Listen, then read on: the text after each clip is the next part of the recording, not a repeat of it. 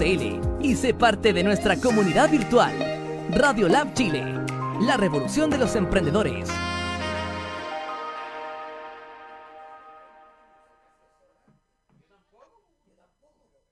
Radio Lab Chile, una radio que emprende. Al aire. Muy buenas tardes, hoy día es día lunes 11 de mayo y aquí estamos en una nueva emisión de Emprender después de los 40 con Gabriel Gajardo Quintanilla, un buen amigo de las redes sociales que he conocido ahí a través de LinkedIn y los espacios denominados LinkedIn Juntas, que también hemos tenido otros amigos aquí invitados en el programa.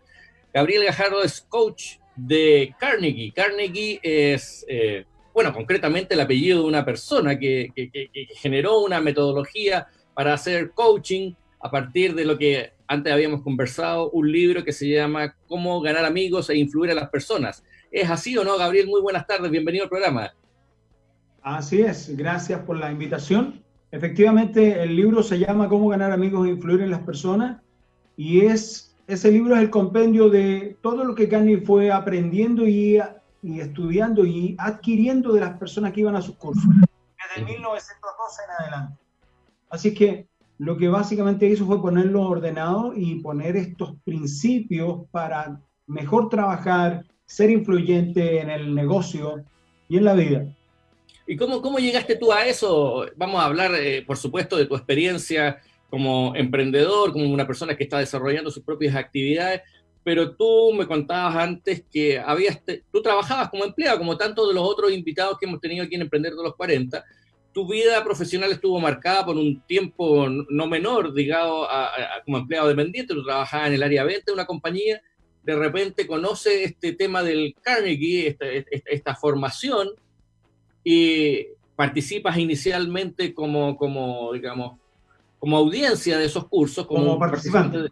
como participante, y después por, de alguna forma te transformas en eh, un eh, trainer, ¿cierto? Un entrenador de de líderes y de speakers. ¿Cómo fue ese proceso? ¿En qué momento de tu vida estabas? ¿Cómo llegaste a, cómo descubriste esta metodología y cómo decidiste dedicarte tu vida a esto?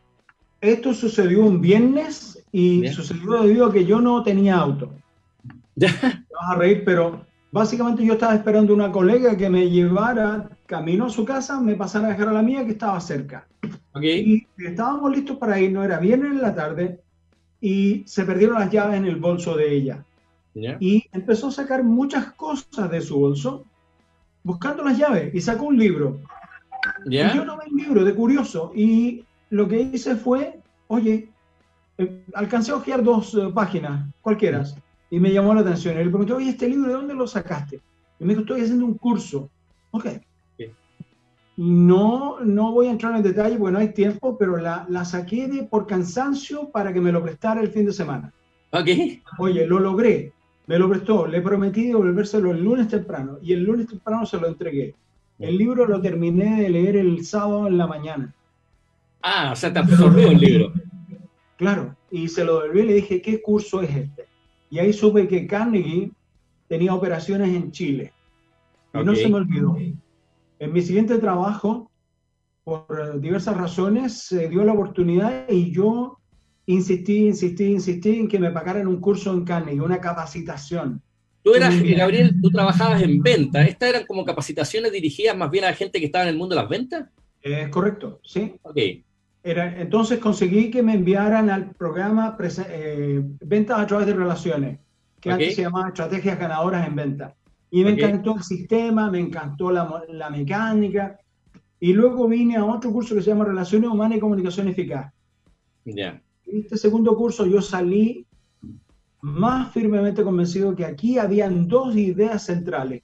La primera, aquí en estos cursos había valor para mí, para que yo pudiera potenciar mi vida profesional.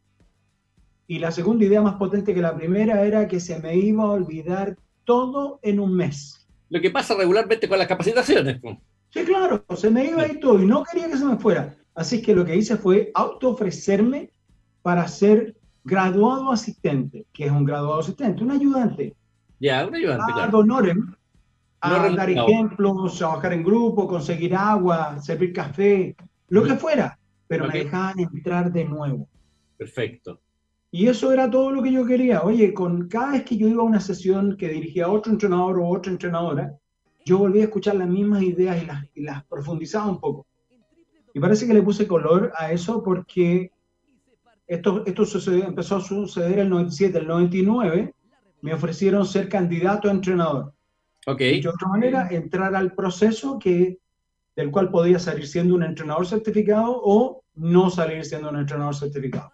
Y afortunadamente cumplí lo mínimo, cumplí un poquito más de lo mínimo y me convertí en un certificado trainer. ¿Cuántas, ¿Cuántas personas en Chile hay en esa condición aproximadamente? Actualmente eh, operativos debemos haber siete. Ah, y en la modalidad live online, en esta modalidad que, que Carnegie empezó a trabajar hace unos 10 o 15 años, habemos dos actualmente. Ah, es un número bien reducido. Es un número... Pero tú, tú ahí estabas trabajando, pues, Gabriel, que es un poco la experiencia que tenemos con, todo, con todos nuestros invitados y un poco la idea que siempre estamos compartiendo en el programa. Una cosa es descubrir tu vocación a los 20, 21 años, a los 18, cuando sales del colegio y encontrar una carrera a la cual te vas a desempeñar y estudiaste Derecho, después ejerces como abogado, estudiaste eh, arquitectura, ejerces como arquitecto. Pero tú ya tenías cerca de 40 años cuando descubres este método ¿ya? Estabas trabajando, eras representante de una empresa industrial, tenías responsabilidades como todos aquellos que estamos en esa edad. Y resulta que en un, tú te descubres esto y dices, pucha, parece que me quiero dedicar a esto. ¿Cómo fue ese proceso? Porque no es tan fácil. Tú tenías un ingreso que te estaba soportando eh, tu actividad, tu, tu, trabajo como vendedor, como agente de venta estabas trabajando gratis como, como ayudante en las capacitaciones Carnegie, te certificas como, como coach o como trainer. ¿Qué pasa que en algún momento alguien dice, Gabriel dice, ya no quiero estar más en las ventas, quiero empezar a, a hacer mi propia actividad? Digan, ¿cómo, ¿cómo ocurre ese proceso? Mira, es un proceso que fue gradual, progresivo, pero sistemático. Y yo no soy muy místico en estas cosas, de hecho no soy místico probablemente en casi nada, pero sí creo en las señales. Te, pongo un ejemplo. La última señal que yo recibí la recibí de una participante. Ella fue al frente de su grupo a hacer algo que le pedí que hiciera como parte de la actividad de ese día. Que le pedí que hiciera. No solo a ella, a todos. Por favor, vaya al frente y cuéntenos un momento determinante. Ella se paró y nos contó cómo había entrado a la oficina de su jefa y le había dicho, señora, me voy pero ¿por qué te vas a ir? Porque si no me voy ahora, no me voy a ir nunca. Y jamás sabré si lo pudiera haber logrado. Claro. Esa chica no sabía, pero me estaba hablando a mí.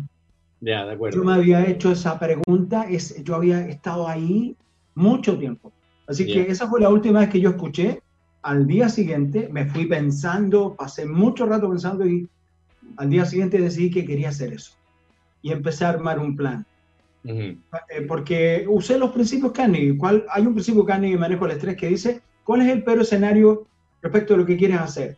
Bueno, el peor escenario es que yo renunciara a mi trabajo y que Carnegie no tuviera nada para mí dos años. Me preparé para eso. Claro. Sí, un plan.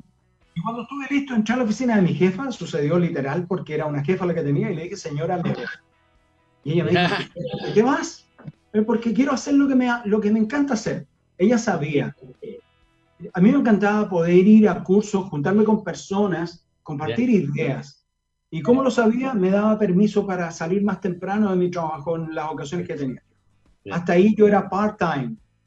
Okay. Así que lo que hice fue, después de dar el paso, que fue un paso pensado, planificado, no sucedió, no, fue porque tenía familia, oye, no podía inventar esto de la nada. No tan fácil, digamos. No, no, no, porque tengo que dar de comer, y tengo que pagar la luz, tengo que pagar todo.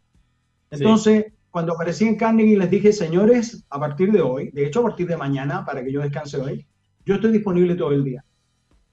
Perfecto. Todos los días de la semana. Puedo ir a Antofagasta y después ir a Magallanes, si quieres, o ir a Arica, donde tú quieras. Yo puedo. Y empecé. ¿y cómo es eso? ¿Cómo es eso de descubrir tu vocación a, cercano a los 40 años? ¿Cómo, porque tú te llevabas haciendo varias cosas, eh, parte desde elementos que tienen en común con lo que tenías antes, o sea, tú dices, mira, yo, yo trabajaba en venta, por lo tanto soy alguien que tiene que tener cierta facilidad para el relacionamiento, para, para vincularte con otro, o parte desde el descubrimiento de algo nuevo? ¿Cómo es? ¿Es más bien un proceso de continuidad respecto a lo que ya eres y has hecho? ¿O es una, tiene un carácter más de revelación, de decir, esto es realmente lo que quiero hacer? ¿Cómo lo viviste tú? En mi caso fue un descubrimiento día con día. Te, te, pongo un ejemplo. Yo fui empleado toda la vida y me pasaba como a Neo en Matrix. ¿Ya? Tenía la sensación de que había algo mal. ¿Ya? recuerdo haberle dicho a mi señora, el problema es que si me voy a una nueva pega, voy a ir yo. Y resultó que era una verdad, el problema era yo. Eh, había algo que no me gustaba. No te, no en ese tiempo no te podía decir, pero no me gustaba que decidieran por mí el tiempo que yo podía ir de vacaciones. No me gustaba que me trataran como niño. No sabía que, me, que era eso lo que no me gustaba. Pero había algo. Entonces buscaba. ¿Sí? Por eso fui a ese curso, me quedé pegado ahí y eh, aprendí otras cosas y fui después mezclando. Lo que, lo que hice, y lo hablábamos más temprano, es probablemente lo que hice más o menos conscientemente a partir de lo que aprendí en Carnegie, sentarme y hacer inventario. ¿Qué tengo yo? Ok. ¿Sí? Eh, y no lo sabía en ese tiempo que Marie Kondo no había empezado, pero lo que hice fue hacer Marie Kondo con mi inventario mental personal. Ya. una, selección primero de lo que te sirve de lo que no te sirve y después un ordenamiento de aquello que te sirve dejando a la vista lo más, lo más valioso finalmente. ¿Y qué, ¿Y qué sale de mezclar eso? Entonces, tú tienes razón, yo he estado en ventas toda la vida, pero ahora me cambié de lado. ¿Qué significa? Yo ya no vendo directamente, pero hay vendedores que venden para, para que yo pueda hacer un curso en Carnegie. Yo apoyo, sí, claro, pero, pero de algún modo esto es lo que me encanta hacer. Oye, es súper interesante. Mira, aquí en Emprender Después de los 40 siempre hemos tratado de aportarle algún conocimiento, aportarle algún contenido a la gente que, claro, que está en nuestra generación, o entre los 40, los 50, 50 y tantos años, y está pasando por un momento que, está viendo estas cosas, como tú dices, algo como de la Matrix, ¿cierto? No, es tan evidente que se te aparece Lawrence Fishburne y te ofrece una pastilla azul o una roja. a veces no es tan crudo el asunto, pero, pero sí hay una cierta sensación de incomodidad. Ya hay algo que a mí me pasó, ya lo he contado en otros capítulos, a mí me pasó también algo más o menos similar. O sea, en un momento de la vida dije, chuta, yo no creo que sea solo bueno para hacer esto toda mi vida, más que yo había trabajado solo en una empresa. Y uno dice, chuta, yo tenía 45 años, dije, realmente no quisiera, eh, no quisiera despedirme alguna vez pensando que solo fui bueno para esto, ¿me entendí? Esto era muy, muy crudo y dije, tengo que ser bueno para algo más. Y salí a explorarlo y yo lo descubrí fuera de la, de la empresa. O sea, no, yo no soy de los que, como tú, lo descubrió trabajando en el interior de la empresa y después se dedicó a ello. Estuvo un periodo de transición. No, yo, yo salí, estuve seis meses básicamente sin hacer nada, solo estudiando y después de eso recién empecé a encontrar un camino que finalmente me demoró dos años.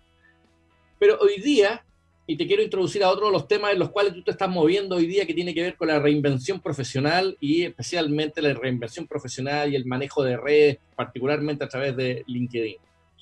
Hoy día estamos enfrentando una crisis sanitaria importante que va a tener efectos económicos aún más relevantes y esos efectos económicos van a tener un indicador fundamental. Obviamente que se va a desprender de la producción del país y el Producto Interno Bruto, pero va a aumentar la cesantía. Eso es un hecho que es bastante obvio, que ya se empieza a, ser evidente. En la semana pasada ya estaba en las noticias lo que había aumentado el empleo informal, que eran cifras que no se veían en varios años. Y mucha gente, claro, más de los 40, que no tiene la posibilidad, o sea, que ya no es, que ya es independiente en, ese sentido, ¿no? depende de sus padres, no, no está en el hogar paterno, ya tiene su propia familia. Obviamente nadie se queda eh, de brazos cruzados esperando que te llegue una pega, especialmente en este contexto en el cual las contrataciones van a disminuir demasiado. Mucha de esa gente va a emprender, Mucha, gente, mucha de esa gente va a emprender en la concepción regular que hoy día tenemos por emprender, que básicamente iniciar cualquier forma de negocio, que no sé si valga el caso acá, lo podemos tocar de lado, eh, la diferencia entre emprender e iniciar cualquier forma de negocio. Pero ese proceso de emprender, ¿ya?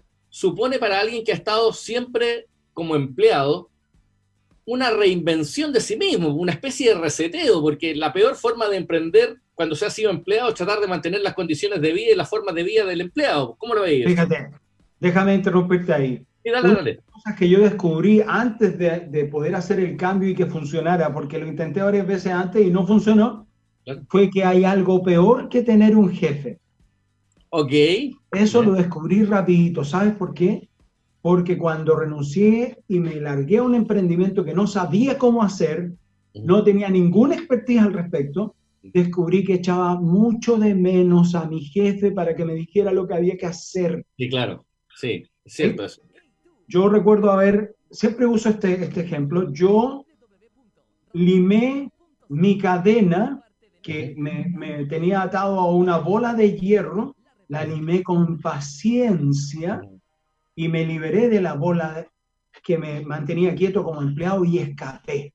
Pero no tenía plan, no tenía recursos, no tenía nada. ¿Y sabes lo que tuve que hacer? Tuve que volver solito a conseguir, a meterme de nuevo el pie en la cadena. Ok. ¿Cómo es eso? con eso?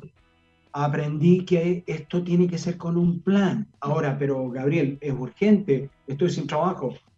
Ah, ok, va a ser más difícil, pero yo aprendí que lo peor que pude, hacer es salir a escape pensando en que ser independiente era pan comido. No, no, no, no es pan comido. No, no es pan comido. Y no es tan fácil, y ahí te quiero hacer otra consulta, esta idea de reinvención como reseteo no es tan fácil descubrir aquello para lo que uno es bueno, te das cuenta, no es tan fácil, ¿ya? Por eso que eh, no sé cuál es tu perspectiva respecto a que esta reinvención significa partir de cero o la reinvención en realidad es como un rebarajamiento, un reordenamiento. ¿Cómo, ¿Cómo se lo podríamos explicar a alguien que le están diciendo tienes que reinventarte, tienes que reinventarte? Y las personas también dicen, escucha, pero yo no puedo dejar de ser yo mismo también, pues si yo tengo una historia, tengo amigos, tengo experiencia, tengo contactos, o sea, mis, mi historia me acompaña. Esa, esa, idea también como que de empezar de cero eh, es, el momento también de cuestionarlo, ¿no? Yo estoy de acuerdo contigo en términos de que la única vez en que empezamos de cero es al comienzo. Es cuando recién nacemos. cuando tengo un año de experiencia ya no puedo empezar de cero, empiezo de un año de experiencia. Ahora, también comparto contigo el tema, el, el barajar. Oye, tengo amigos, he conocido gente en el negocio, me manejo en esta industria, manejo esto, esto. Barajar, remezclar. Remezclar, exactamente. Eh, saber que esto ya no me sirve más. Hace poco posteaba que llevo 730 días buscando trabajo como telegrafista. Claro.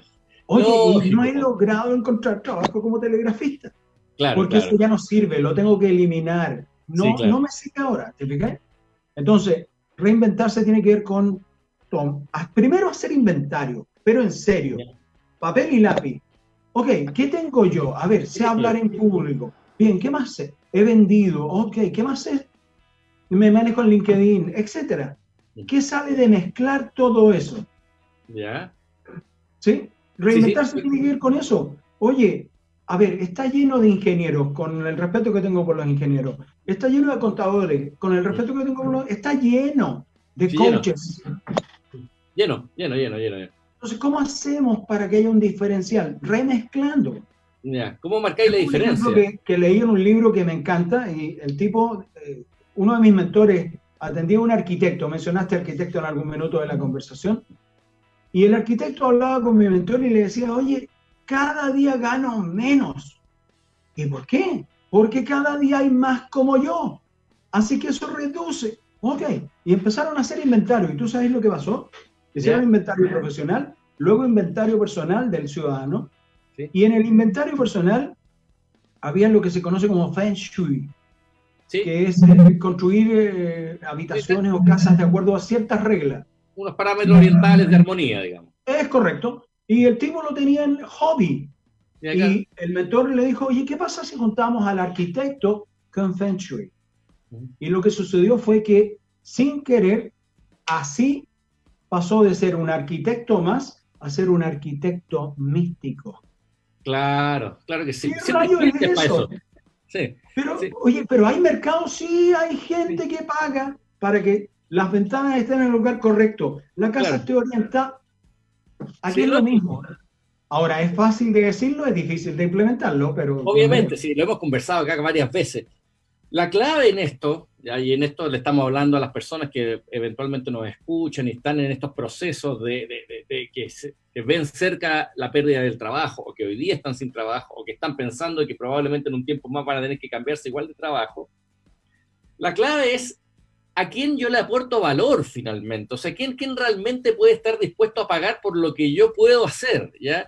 Yo, yo siempre, y te, pido a ver qué, qué, qué, qué reflexión me das respecto a a este análisis. Yo siempre le, en la charla, de, hecho una vez participamos juntos, estuvimos ahí en una charla que, que, se, llamaba también en ese momento Emprender después de los 40. Yo le hablo, mira, esta suerte de inventario que tú propones eh, con ese concepto supone revisar de partida tus habilidades, es decir, las cosas para las que efectivamente eres bueno. ¿ya?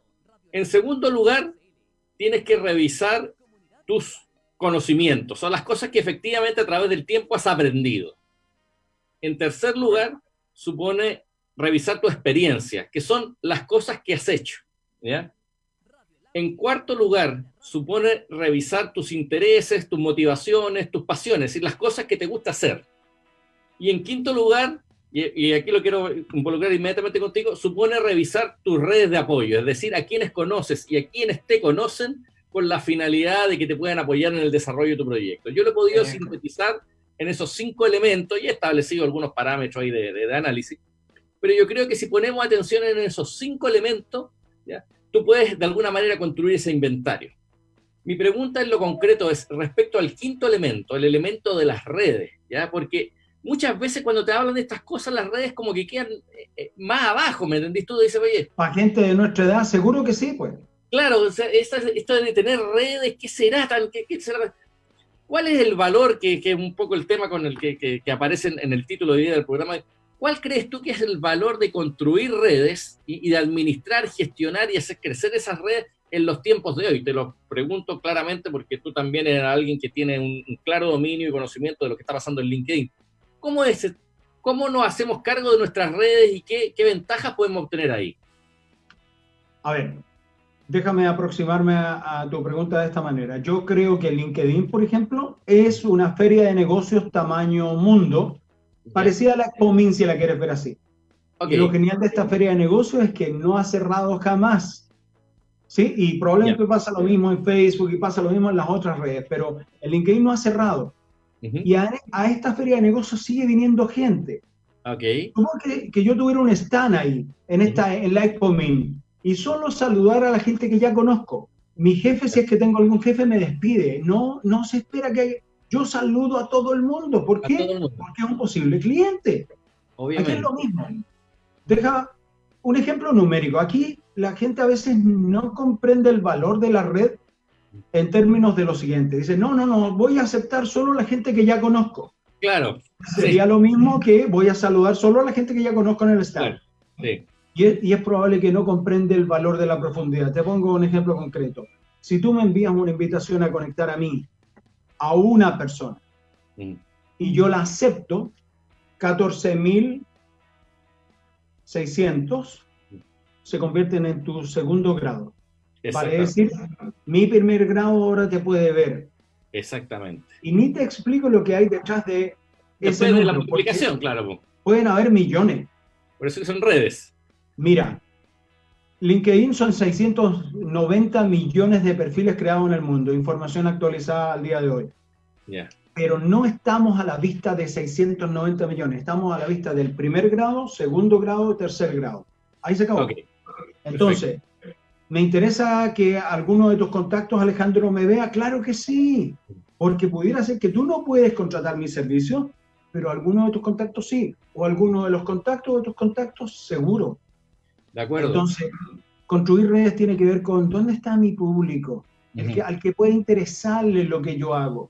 Exacto, eso, eso, eso es tan relevante, o sea, darte cuenta, ya que es lo que yo contaba eh, y he contado en varios programas, yo me demoré dos años desde que me independicé en darme cuenta qué es lo que yo hacía y el mercado estaba dispuesto a pagar por, por, por eso. O sea, y, parece bien trivial, ¿eh? parece bien trivial, porque obviamente también lo, hacerlo, digamos, transversal a la gente que nos puede estar escuchando. Obviamente que cuando yo me independicé, las primeras propuestas de negocio, las primeras propuestas de alternativas laborales que tuve fue hacer lo mismo que hacía antes, pero con los competidores de mi antigua empresa. Como yo tenía una trayectoria más o menos conocida y destacada de varios años, lo primero que yo obtuve fue gente que me ofrecía contratos, me ofrecía prestación de servicio para hacer básicamente lo mismo que yo hacía en mi anterior empresa, pero en una nueva. Y claramente yo me había salido con una motivación esencial de hacer algo distinto, por lo tanto, más allá de que haya aprovechado alguna de esas oportunidades en, periodos breves de tiempo, no era lo realmente interesante de, mi, de mi nueva zonas, individuos particulares que están en el mundo de LinkedIn, que han quedado sin pega o que están buscando emprender y están buscando sus primeras redes de contacto. ¿Cómo llegan ahí? ¿Cómo llegas? ¿Cómo llegan a ti? ¿Y cómo, cómo les transmites a ellos la necesidad de que puedan descubrir en sí mismos qué es lo que les genera, de qué manera generan valor en el mercado? A ver, a mí me parece clave a ese respecto comprender que aquí en esta red LinkedIn es sumamente mal visto y de hecho muy rechazado el que yo intente venderte algo. ¿Qué significa en la práctica? Que yo te envíe un mensaje, o peor aún, que te ponga en un grupo donde mm. envío un mensaje ofreciendo un montón de cosas. Te pongo un ejemplo. Me llegó un mensaje eh, en este tenor. El próximo martes tengo libre la mañana y me gustaría juntarme contigo para hablar de todo lo que yo tengo. Estoy minimizando el mensaje porque era más largo. Y yo pensaba, wow, qué linda tu vida. Ojalá yo tuviera el martes en la mañana libre. Mm. Me estaba ofreciendo un montón de cosas que si se hubiera dado el trabajo de mirar mi perfil, sabría que no me sirven. No, que tienen el boleo nomás. Pues. Entonces, pero, ¿qué es lo que tenemos que provocar tú, yo, nosotros? Social selling explicado en básico. ¿Qué significa en básico? Como yo lo entiendo. Social selling explicado en básico es lograr que Alejandro Godoy me llame a mí para que hablemos en Radio Lab. Claro. No es que yo, oye Alejandro, déjame participar, si yo tengo algo que decir, no funciona así. Aquí hay que atraer a la gente. ¿Y por qué? Soy vendedor de profesión y los vendedores saben, a 100, si le preguntas a 100 personas, ¿a cuántas de esas personas le caen bien los vendedores y vendedoras? 100, perdón, 99 contestarán que no les caen bien. Y el que no contestó es porque no escuchó la pregunta, porque tampoco. Claro, pues vendedor. Ahora, el asunto es que si le preguntas a las mismas 100 personas si les gusta comprar, te dicen que sí. Sí, claro. Entonces, tu labor y la mía es que ellos vengan a comprar. como Actividad. Los podría aburrir con muchos, muchos ejemplos, pero el, uno para graficar. Estoy en un World Café, en una reunión con un contacto mío LinkedIn que me llamó y se volvió real ese contacto porque estamos conversando. Y Alejandro y yo estamos conversando en el World Café y un joven que viene de acá, y hago este gesto porque para venir de acá tuvo que haber pasado así. Ahí están los servicios y no hay otra manera. Pero cuando pasó jamás lo vi. No lo vi. Pero él me vio o quizás vio la corbata curiosa, vaya a saber. Sí, claro. El caso es que cuando volvió, se detuvo y nos interrumpió. Oye, tú eres experto en redes sociales, yo lo miré y supe que no lo había visto nunca. Y le contesté, mira, experto en redes sociales es mucho, me manejo en LinkedIn. ¿Podemos hablar cuando tú termines tu reunión? Soy vendedor y jamás diré que no a una propuesta como esa.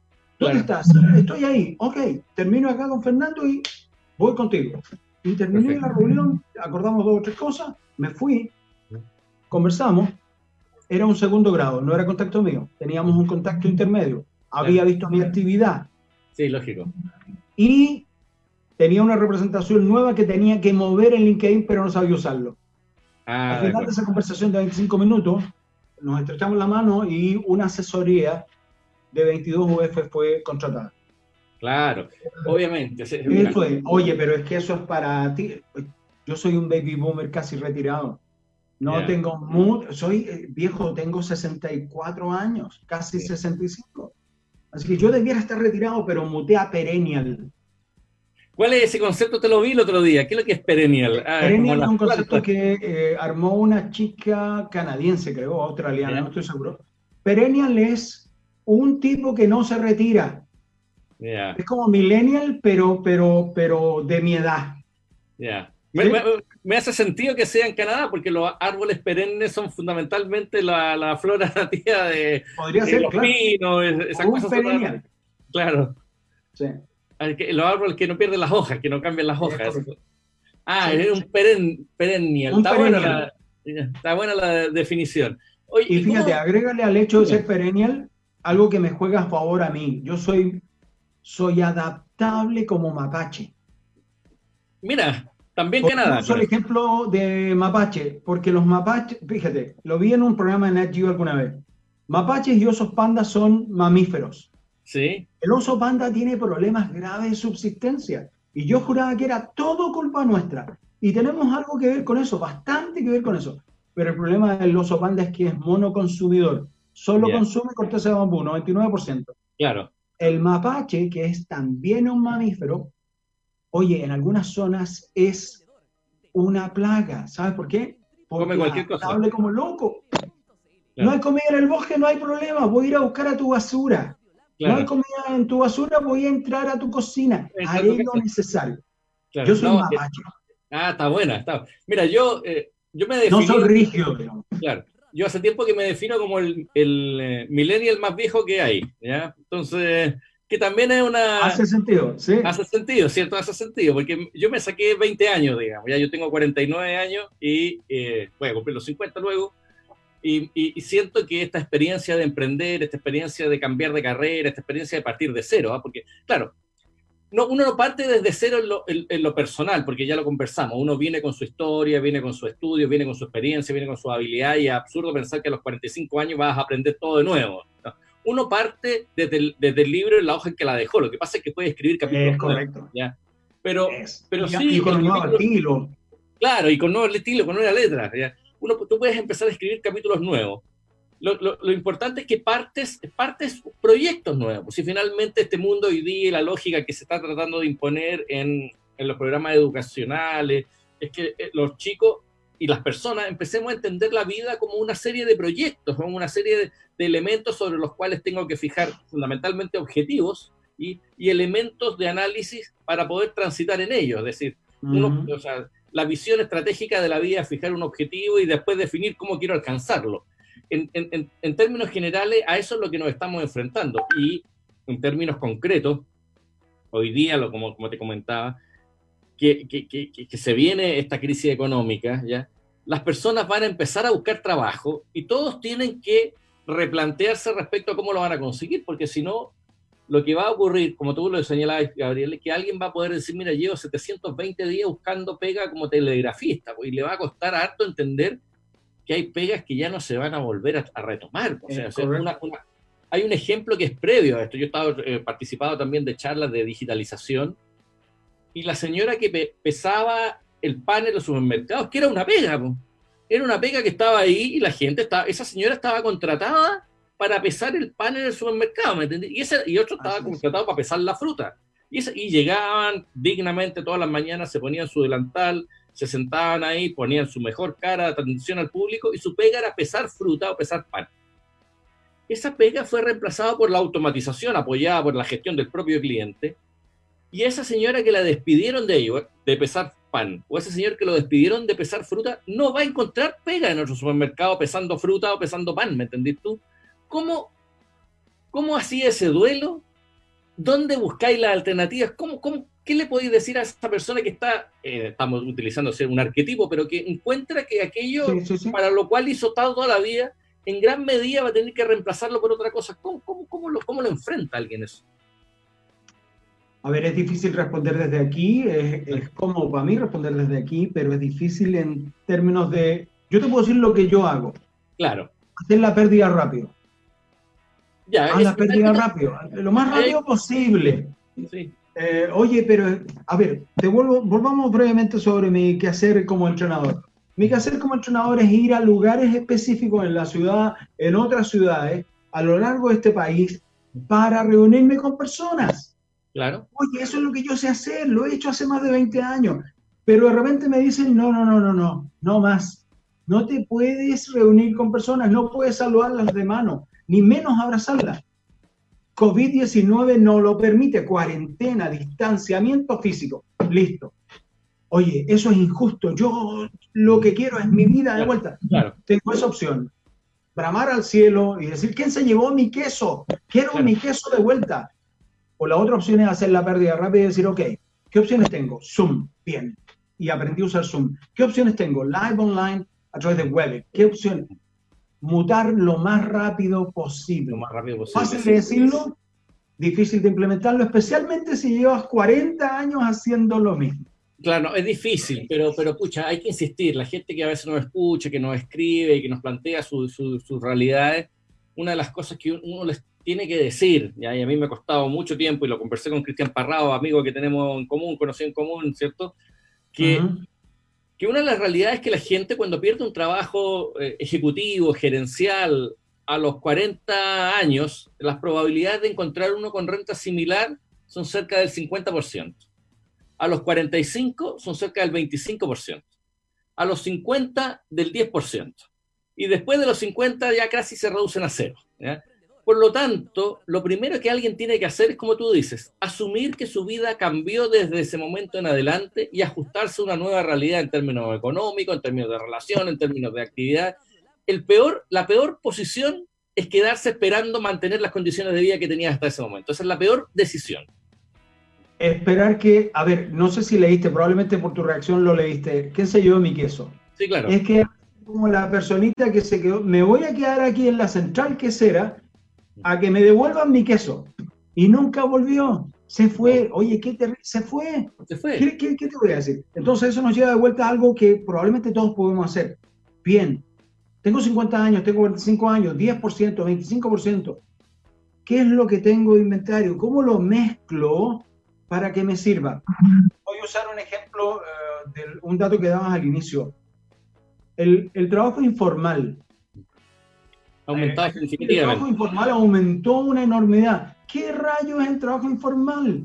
Gente que inicia una actividad comercial que probablemente no dure la vida, pero va a durar el rato que necesite para generar lucas. claro. Aquí es lo mismo. Oye, pero es que yo estoy acostumbrado a trabajar en una oficina, sí, pero es que ya no existe. ¿Cómo puedo generar lucas? Claro. Actividad, ¿Qué actividad de negocio o comercial puedo hacer tú? A mí me encantó ese concepto que yo escuché la primera vez de ti en términos de no es lo mismo emprender que iniciar una actividad comercial que me busca generar ingresos de momento hasta llegar a. Claro, claro. Sí, Ahí, hay elementos que, hemos trabajado otras veces y que hemos conversado que tienen que ver con, la comprensión de lo que hoy día es emprendimiento y, el tip de la palabra que hoy día aplica todo y que en realidad todo el mundo quiere verse a sí mismo como emprendedor y cualquier persona que se encuentre sin trabajo, pero desarrollando en su mente al menos un proyecto, puede sentirse mejor consigo mismo y mejor entre los demás, sus grupos de referencia y pertenencia, presentándose como emprendedor. Entonces, Ciertamente en la escala del emprendimiento existe el emprendimiento de base o de subsistencia, que es básicamente aprovechar una pequeña oportunidad, una ventaja competitiva que tú sabes que en tal lugar los huevos están más baratos y que en mi condominio alguien podría estar dispuesto a pagar por esos huevos. Absolutamente, o vender queso. Claro, siempre, siempre va a existir la oportunidad. El tema es cuando estamos mirando este proyecto en términos de largo plazo, de mediano y largo plazo, y replantearnos ante una carrera, porque e, e, efectivamente mecanismos de subsistencia todos vamos a tener que encontrar, porque nadie con responsabilidad y sentido común se queda en la casa cruzado de brazos y, y, los hijos, digamos, sin, sin alimentarse. O sea, todo, todo adulto. Yo he tratado de entrar a la empresa, pero no hay, así que nadie se queda así porque tengo, tengo gente con la que responder. Bien. Claro, entonces hay, efectivamente todo el mundo va a hacer algo. El tema es pensarlo en términos de, de esta reinvención y de este eh, replantearnos ante nosotros mismos. Eh, Gabriel, nos están quedando los últimos minutos de programa. Eh, yo hace un tiempo atrás estuve acá Fernando Fernández invitado, ya eh, él explotando mucho el concepto de reinvención laboral, pero él me contó que estaban haciendo algunas cosas juntos. Si, si pudiera contarme en, los últimos tres minutos que nos quedan, en qué estás, cómo te ubica la gente, qué es lo que estás haciendo en términos de este concepto de reinvención laboral o de Fernando habla mucho del emprendedor senior, ¿cierto? Yo, yo lo dejé en emprender después de los 40, el que tiene más de 50 le puso un poco más, ¿ya? ¿En qué están ustedes? A ver, mira, yo básicamente hago tres cosas, dos de las cuales están activas muy fuertemente. Soy entrenador para la organización Carnegie, en programas de liderazgo, presentaciones, ventas, todo lo que tenga que ver con Carnegie a través de Carnegie Chile. Ahí, no, clientes Sí, claro. Pues, de hecho, se hacen para personas, pero si tú quieres información, yo te voy a derivar a alguien de Carnegie, por eso no lo veo directo. Okay, Lo segundo que hago es asesorar personas en el mejor uso de LinkedIn y asesorar empresas en eso. Porque eh, hay mucha incomprensión de cómo se completa un perfil, qué palabras usar, dónde. Te pongo un par de ejemplos. Eh, no tiene sentido que pongas en el titular en búsqueda de nuevas oportunidades laborales, oh, a pesar de que es la pura verdad que estás en búsqueda. Eso no tiene sentido ahí porque no sirve, la máquina no va a usarlo. No lo va, no lo va a referir. poner profesional con vastísima experiencia, eso tampoco sirve, porque profesional da para lo que quieras y vastísima experiencia da para lo que quieras. Exacto. Demasiado general. Entonces, asesoro profesionales en modo uno a uno, a veces en modo uno a varios, en términos de talleres. Y hay una línea nueva que nació un poco eh, de, las preguntas, es como coach que entrevista. Vale, vale decir que estás pensando en postular una compañía, pero has metido la pata varias veces, como dice Cristian Parrao, en, eh, en las entrevistas, especialmente ahora en entrevistas Zoom. Entonces lo que yo hago es entrenarte para que no metas la pata.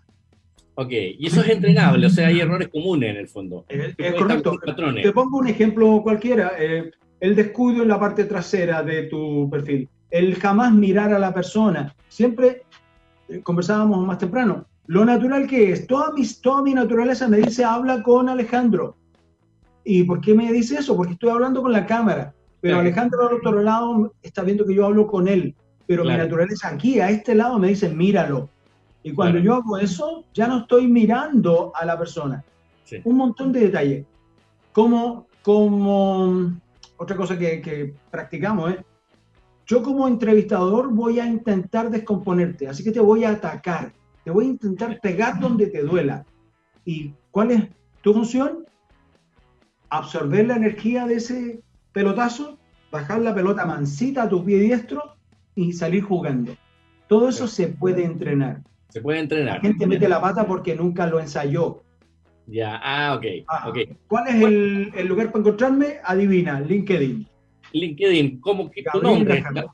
como Gabriel Gajardo te encuentran en LinkedIn, tú dices que aceptas siempre las solicitudes de amistad, por lo tanto, a, nuestros oyentes, a nuestras personas que nos están acá, no les va a costar nada, digamos, incorporarse a tu red. Ahora, es la pura verdad, yo siempre voy a aceptar, pero por favor, ten una foto de perfil que corresponda. Eh, cuando vengo, veo gente que no tiene foto de perfil, es como si yo viniera con un, un cambucho de papel claro. y te dijera, hola, quiero establecer contacto contigo.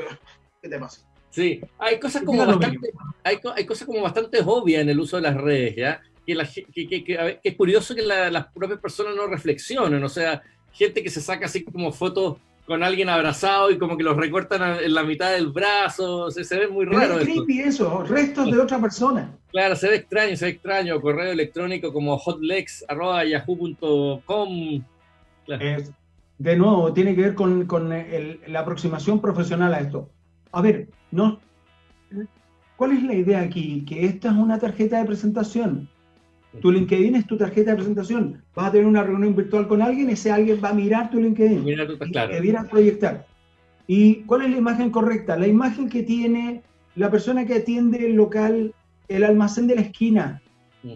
La persona que atiende el local, que, que es dueña, te sonríe cuando te ve. Claro. Aquí es lo mismo. Claro. Sonríe. Oye, ¿eh? no, no, no, sonríe y mira. Perfecto. Oye, Gabriel, ha sido un gusto conversar esta tarde contigo. Tuvimos algunos inconvenientes de conexión en los primeros minutos del programa y los pudimos corregir, pero bueno, todos nosotros, nosotros eh, yo, estaba mirando televisión, los canales grandes, Canal 13, Canal 7, a veces se les quedan pegados los invitados, así que que nosotros aquí en Radio Lab nos haya ocurrido no nos desmerece en lo absoluto. Absoluto, son los desafíos de los programas en vivo son los desafíos de los programas en vivo, son los desafíos que nos plantea la tecnología, tecnología que va a ser cada vez más prevalente, un tema que nos quedó pendiente para conversar ahí, es cómo esto, la digitalización de tantas cosas, la digitalización de tantos procesos, va a cambiar nuestra forma de ver y entender el mundo de ahora en adelante. Déjame decirte que yo no estoy seguro que cuando esto termine yo quiera salir de mi oficina, de esta oficina. No, yo también he estado, yo he estado desarrollando esa teoría también, porque en general, eh, eh, dentro de todo y guardando las proporciones, tú además ahorras dinero estando en la casa, ¿cierto? Hay, un montón de, de, ítems que se te reducen, no tan solo por la lógica de, los traslados. La logística. Fíjate, yo termino esta reunión ahora y en cinco minutos puedo estar en otra reunión que está al otro extremo de la ciudad de Santiago. Con una eficiencia única. En cinco minutos. Claro, una eficiencia única. Estimado Gabriel, oye, un gusto conversar contigo, estar al día de tus cosas, saber en qué es lo que estás. Eh, un gusto que hayas podido participar y compartir algo de tus conocimientos y eh, de tus tips con los auditores de Emprender Después de los 40. Muchas gracias por haber participado y a todos ustedes que estuvieron con nosotros hoy día, muchas gracias por ser parte de la colectividad de Radio Lab y de Emprender Después de los 40. Muchas Hasta la próxima semana, mucho gusto, que estén muy bien. Hasta, luego, Gabriel.